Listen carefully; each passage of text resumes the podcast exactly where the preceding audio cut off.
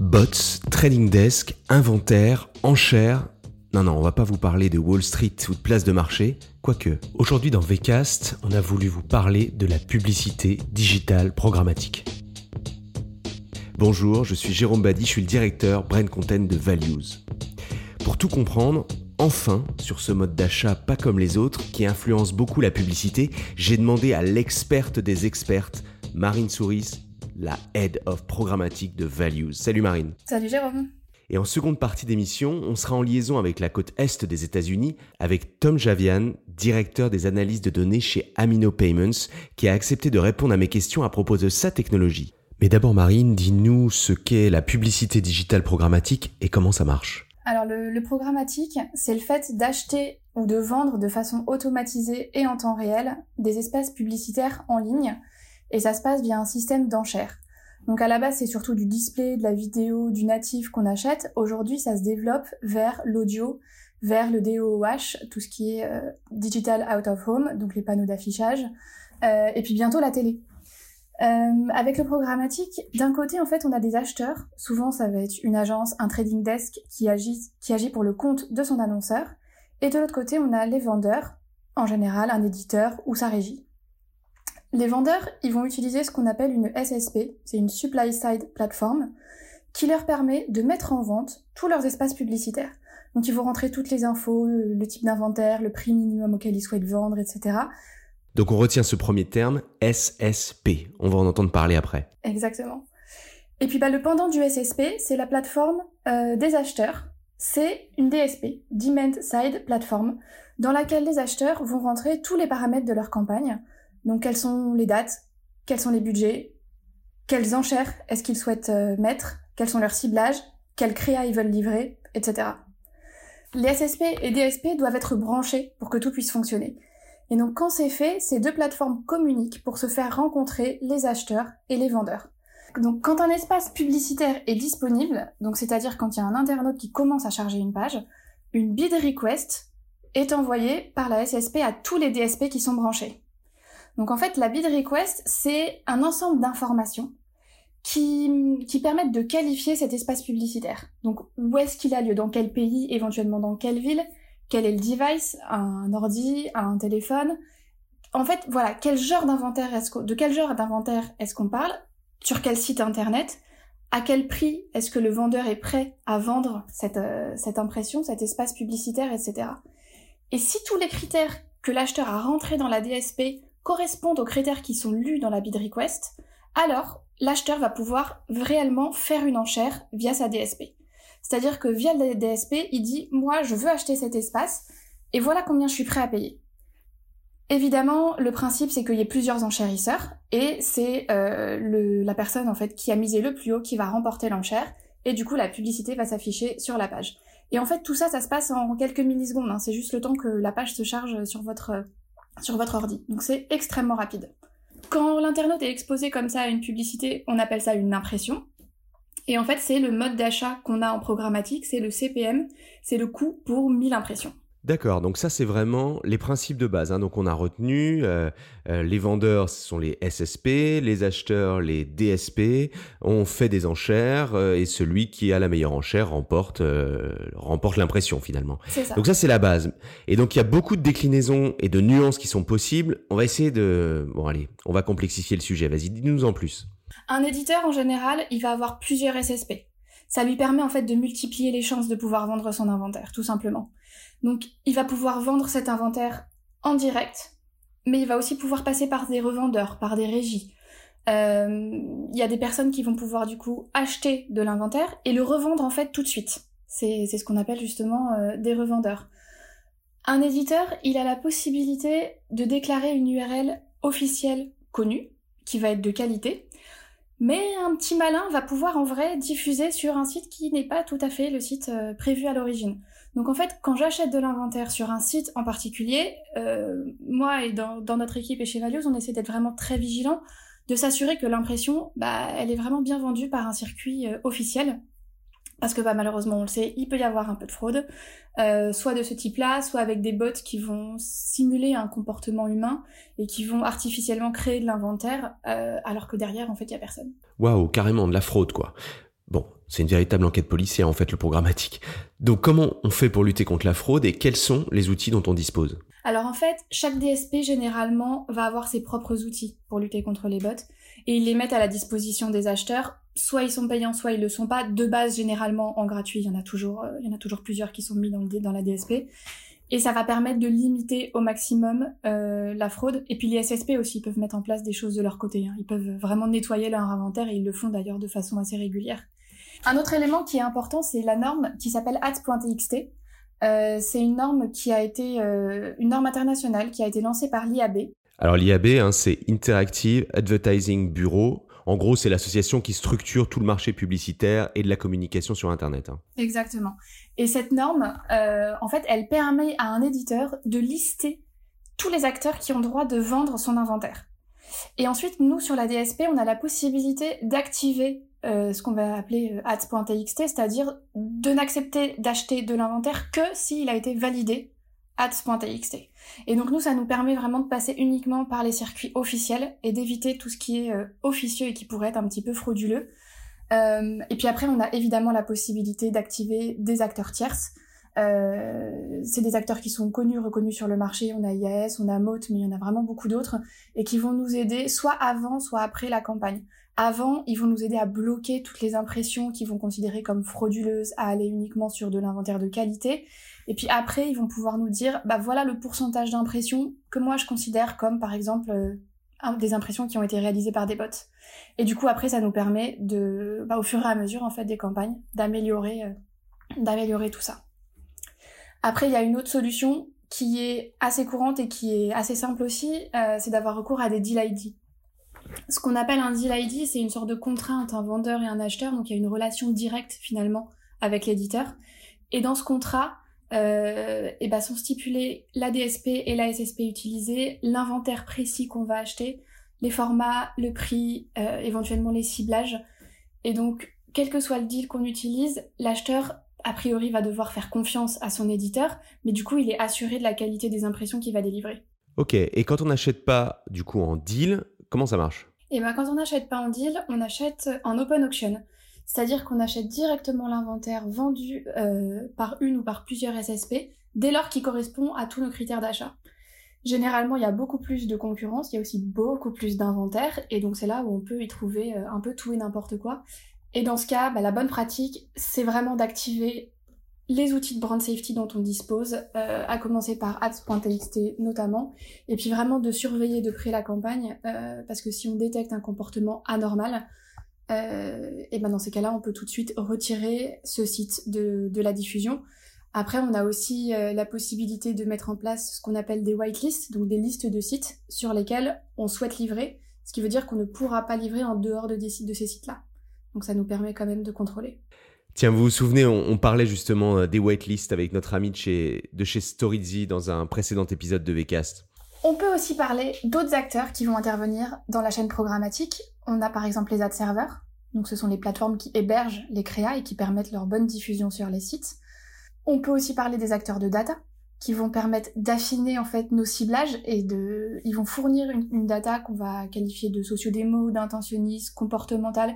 Et puis en fonction de notre cible, eh ben, on va choisir d'activer tel ou tel acteur. Évidemment, euh, évidemment, ça a un coût. Et puis il y a d'autres acteurs qui vont se positionner, par exemple, sur le ciblage contextuel. Donc ils scannent le contenu de la page et puis en fonction des mots clés qui apparaissent, ils classent la page dans une certaine euh, catégorie de sites. On peut aussi avoir un ciblage data qui passe par votre propre data, celle qui est collectée en fait sur votre site internet. Et dans ces cas-là, il peut y avoir l'intervention d'une DMP, une Data Management Platform, qui en fait va permettre à l'annonceur de classifier toute sa data et puis ensuite de la réutiliser sur ses campagnes.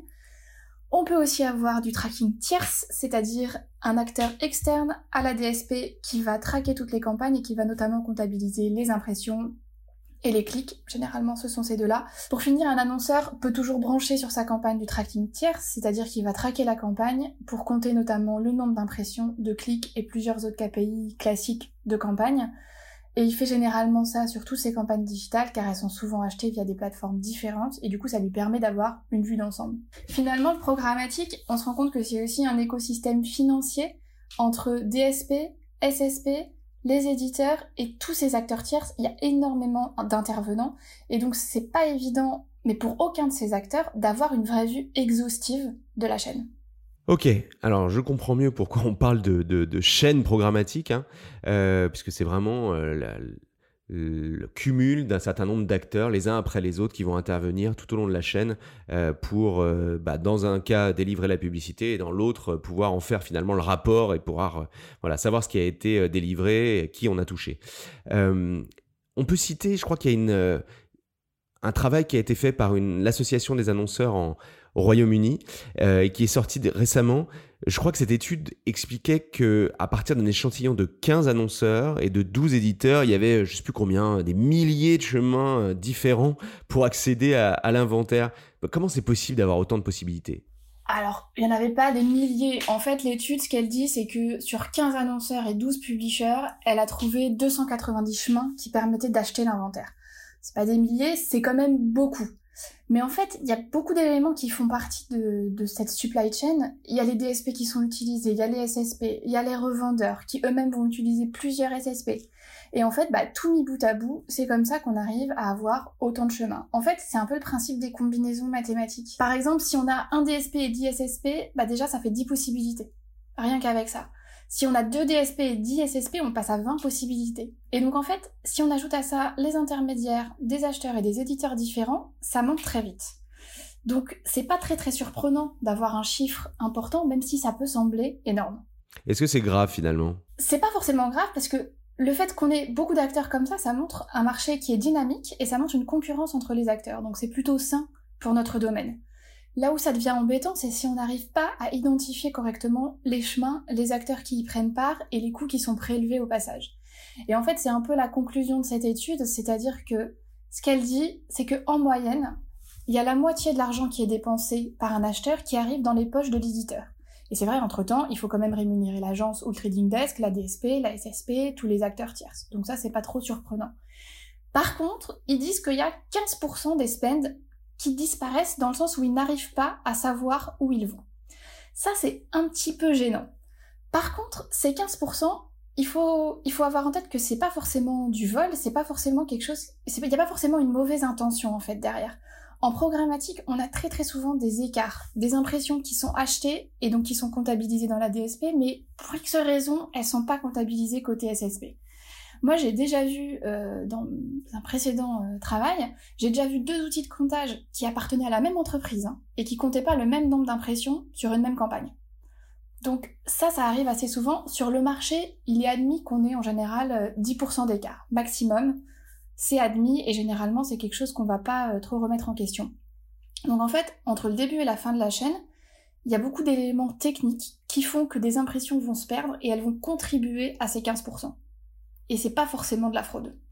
Bon, tu dis que c'est pas forcément de la fraude, mais rien que ce mot est assez anxiogène en réalité, euh, même si ça n'empêche pas les annonceurs d'investir massivement dans le programmatique, puisque ça représente environ 70% des investissements digitaux dans le monde. Donc, fraude, euh, impression non visible, est-ce qu'on n'en fait finalement pas trop sur ce sujet? Alors c'est quelque chose qu'il faut bien surveiller évidemment.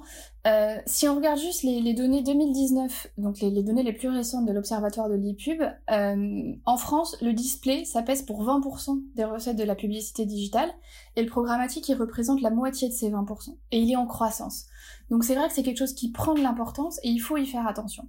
Maintenant, sur le sujet de la visibilité, déjà, qu'est-ce que c'est? Parce que la visibilité, c'est un terme qu'on emploie souvent, euh, et malheureusement, c'est souvent employé à tort. La visibilité, en fait, c'est le fait qu'une créa soit visible à l'écran. Le MRC, c'est le Media Rate Council, dit qu'une impression, elle est visible en display quand on a au moins la moitié de la créa qui est visible à l'écran pendant une seconde. Et en vidéo, il faut que ce soit la moitié aussi du, du player qui soit visible à l'écran pendant deux secondes. Donc c'est vrai que c'est loin d'être parfait. Hein. Une seconde, euh, être exposé pendant une seconde à une créa, c'est court. Pareil pour deux secondes sur une vidéo, surtout qu'elles font généralement 15-30 secondes. C'est loin d'être parfait, mais au moins c'est une norme qui a le mérite d'exister. Après, une impression qui n'est pas visible, c'est pas forcément de la fraude. Il faut faire attention à ne pas confondre les deux. Une impression, en fait, elle est comptabilisée dès lors que la pub est chargée sur la page. D'accord Donc en fait, si la pub, elle est tout en bas de la page et que la personne ne scrolle jamais, eh ben l'impression, elle va être comptabilisée, mais elle ne sera pas visible. Et par contre, ça, c'est une norme qui est, qui est sur le marché, c'est que on considère que toutes les impressions doivent être payées, qu'elles soient visibles ou non. C'est pour ça aussi que euh, bah, le travail d'un trader en programmatique, c'est d'optimiser au maximum cette visibilité euh, pour que la campagne soit réellement vue par des internautes. Et puis c'est aussi pour ça qu'on a euh, certains annonceurs qui commencent à imposer leurs propres normes de visibilité. voilà, et c'est aussi pour ça qu'on commence à parler par exemple de CPM visibles de plus en plus, donc du coup pour 1000 impressions visibles. Donc voilà, c'est quelque chose qui commence à rentrer dans les habitudes des annonceurs et des agences. Bon, j'espère que Marine vous a permis de mieux comprendre de quoi on parlait. Avec toutes ces possibilités, toutes ces technologies, s'il fallait retenir une sorte de, de méthode à mettre en place pour s'y retrouver, qu'est-ce que tu nous conseillerais? Alors l'annonceur, il a plusieurs possibilités. La première et la plus basique, c'est quand même de se former sur le vocabulaire et sur les termes qui sont employés. C'est hyper important pour lui de maîtriser ça et de savoir exactement de quoi on parle quand il voit euh, CPM, CTR, complétion, visibilité, qu'est-ce que c'est? Il faut qu'il le sache. Il faut aussi qu'il se forme sur les KPI d'une campagne et savoir quels sont les KPI à regarder en fonction de ses objectifs. On peut pas tout mélanger et on peut pas tout avoir à chaque fois. Donc il faut vraiment être, euh, être très précis là-dessus. Lui, ça lui permet d'aller droit au but, de pas se perdre, et puis surtout de bien briefer son agence et de voir ce qui est réellement pertinent pour lui. Ensuite, l'autre option, euh, en programmatique en tout cas, c'est vraiment bah, de s'intéresser un peu aux DSP qui sont utilisés par son agence, euh, d'essayer de comprendre pourquoi l'agence a privilégié tel DSP plutôt qu'une autre. Et puis, s'il prévoit d'investir beaucoup, il pourrait lui-même contractualiser directement avec la DSP ou demander à l'agence d'avoir son propre siège sur la DSP. Ça lui permettrait en fait d'y avoir accès et de voir un peu comment les achats sont, effectués, quels sont les coûts. Ça lui fournirait déjà beaucoup d'infos et ça lui permettrait de mieux connaître ce milieu-là on peut dire que un siège dans une DSP, euh, c'est simplement un accès, quoi. Euh, exactement. C'est une zone en fait dans, la DSP euh, qui, n'est, qui ne serait du coup accessible que à l'annonceur et aux personnes à qui il souhaite y donner accès. Et ça ne communique pas du coup avec les autres clients de l'agence notamment. Et puis l'annonceur, ce qu'il peut aussi faire, c'est, s'équiper d'outils tierces comme bah, comme IAS ou Mode dont on parlait tout à l'heure, qui sont effectivement des outils payants, mais qui vont lui permettre de contrôler la façon dont les achats sont menés et d'optimiser au mieux ses dépenses. Le but, c'est pas forcément de contrôler son agence, mais vraiment de contrôler la chaîne d'achat, c'est pas la même chose, et de fournir à l'agence des outils qui vont lui permettre d'acheter encore mieux.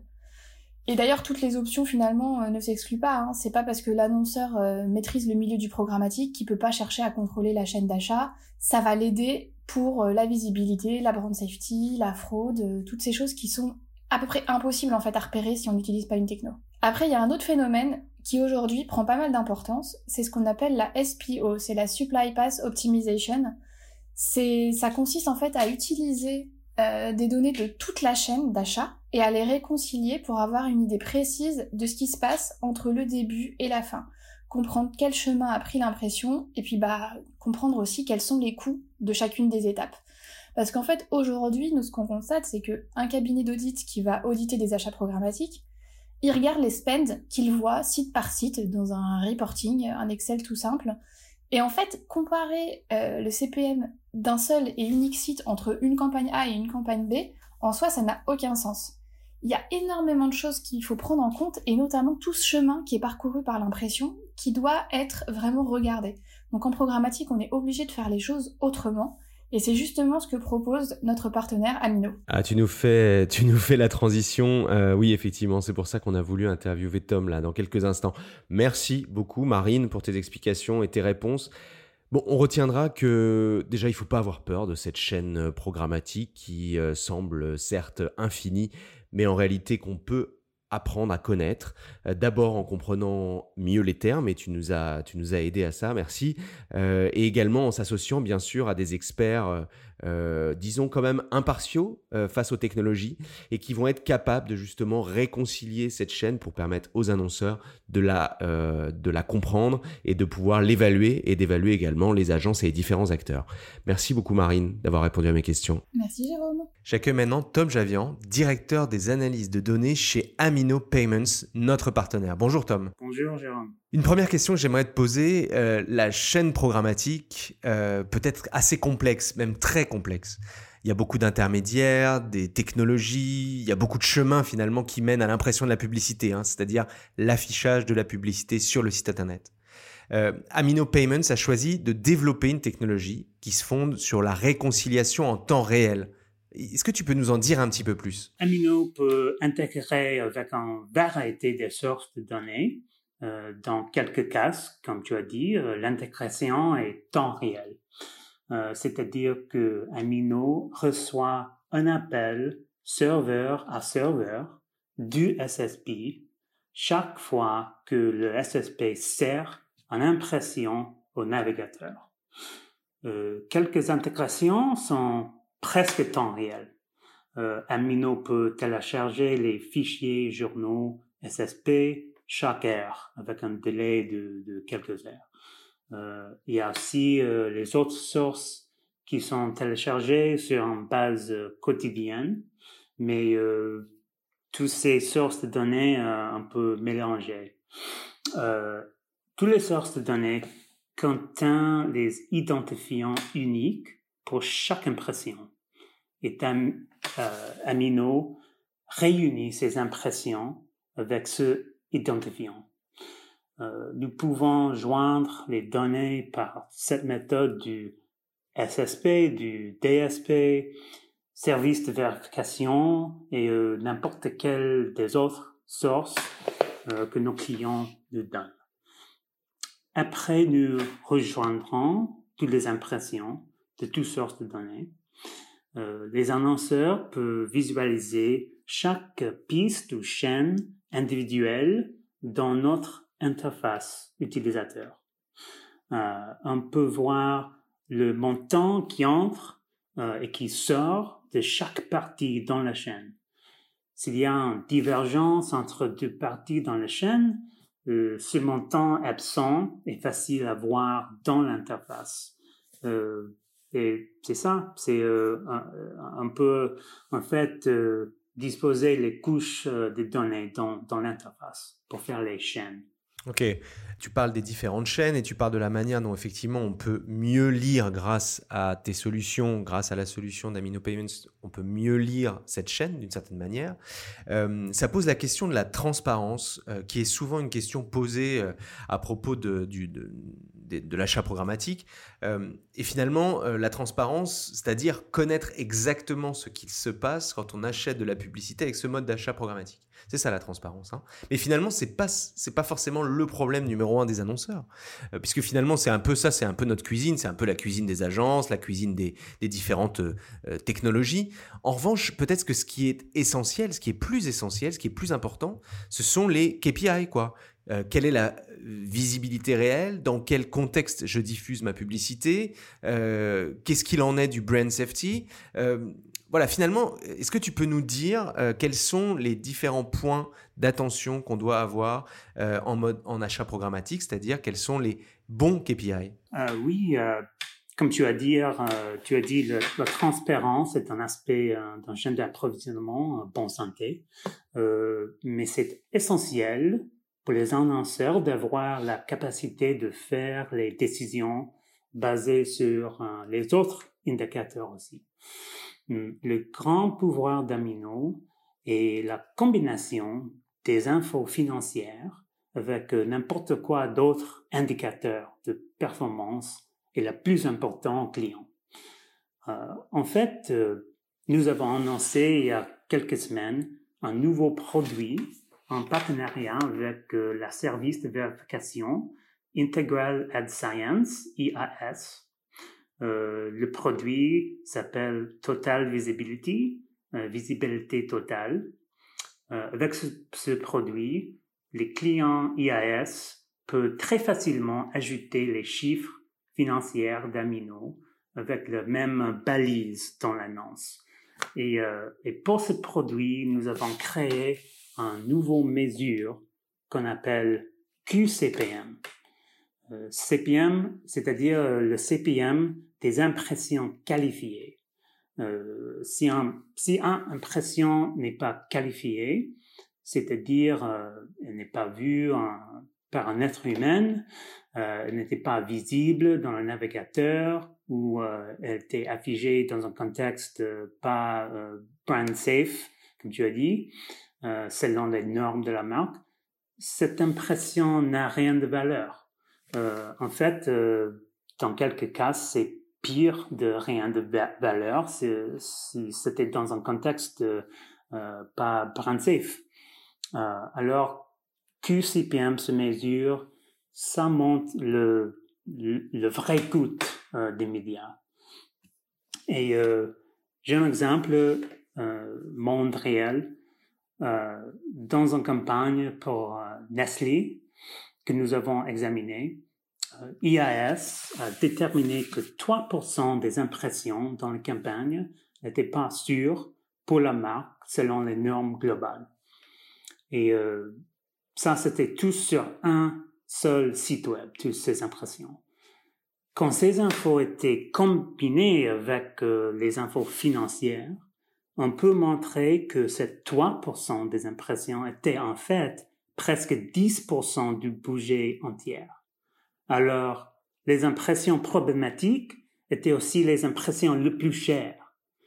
Euh, ça, c'est un résultat tout à fait différent. Et parce que c'était un résultat en temps réel, Nestlé pouvait rediriger ce trafic euh, vers les autres médias euh, dans environ six heures. Alors, ils ont, ils ont fait beaucoup des économies.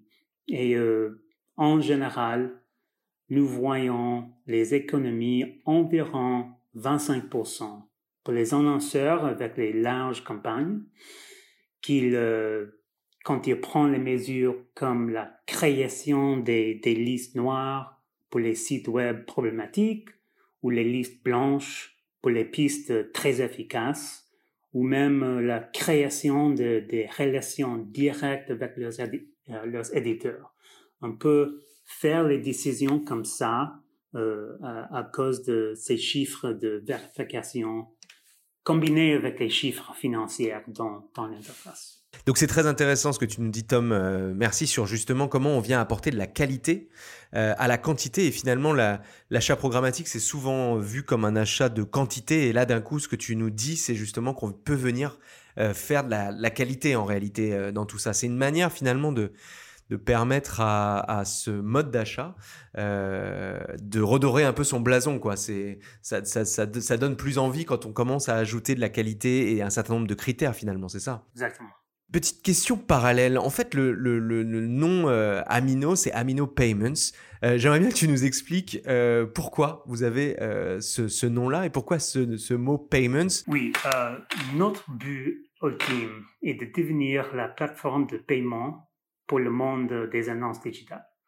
Euh, il y a bien sûr beaucoup de valeur en montant aux annonceurs le coût de fraude, de gaspillage et d'abus dans le système programmatique. Euh, en revanche, ces abus vont continuer si on ne change pas le système courant de paiement. Euh, maintenant, nous avons un système de paiement qu'on peut dire en cascade, entre guillemets, ou en chute, euh, où l'annonceur ou l'agence paye le DSP et quelques mois après, le DSP paye le SSP et éventuellement, le SSP paye l'éditeur. Mais ça peut peut-être 90, euh, 120 euh, jours, 180 jours après le vente de l'impression. Alors c'est euh, ça, c'est un système très dur pour les éditeurs et, pour ceux au milieu euh, du chaîne. Nous proposons un système où l'annonceur paye toutes les parties dans la chaîne d'approvisionnement à la fois avec les virements électroniques. Cette approche a des avantages pour tout dans la chaîne. Euh, pour les éditeurs, les parties au milieu, l'avantage euh, est évident, ils sont payés très vite. Euh, mais c'est bien aussi pour l'annonceur. Le moment que l'annonceur ou l'agence donne le somme entière à leur DSP, ils perdent contrôle de la chaîne d'approvisionnement. Ils peuvent voir dans le grand livre d'Amino que telle ou telle partie doit être payé tel ou tel montant, mais il ne peut pas être sûr que ça s'est passé. avec les virements électroniques, peuvent, ils peuvent avoir confiance dans la chaîne. on peut résumer avec un, un devise. Contrôler l'argent et contrôler les problèmes. Ça, c'est le, ça, c'est l'attitude, ça, c'est l'idée. Euh, les grandes marques sont souvent les entreprises euh, énormes. Alors, ils ne veulent pas adopter un nouveau système de paiement euh, du jour au lendemain, tout de suite. Et nous savons ça. Je crois que quand ils sont habitués aux grands livres aminaux, quand ils peuvent vérifier que les chiffres sont précises, avec leurs chiffres internals ou les factures extérieures de leur partenaire, ça va instaurer la confiance dans le système. Et euh, à ce moment-là, il sera très avantageux pour eux de, faire les paiements avec notre système. Pour terminer, est-ce que tu peux nous dire euh, quelle est d'après toi la prochaine technologie euh, de cet environnement, de, ce, de, euh, de cette chaîne programmatique? Quelles sont les innovations que tu vois, même si là tu viens de nous en donner pour vous chez Amino Payments, mais, mais voilà, quelles sont les, les différentes innovations que tu, qui sont déjà annoncées ou qu'on peut imaginer? Ben, Les nouvelles technologies qui m'intéressent dans ce secteur sont la télévision connectée et la réalité virtuelle. je suis confiant que qu'on va trouver un, moyen de livrer les publicités dans, dans une façon raisonnable euh, sur ces médias. Euh, pour moi, il ne s'agit pas forcément des nouvelles technologies, euh, il s'agit des tendances dans le secteur.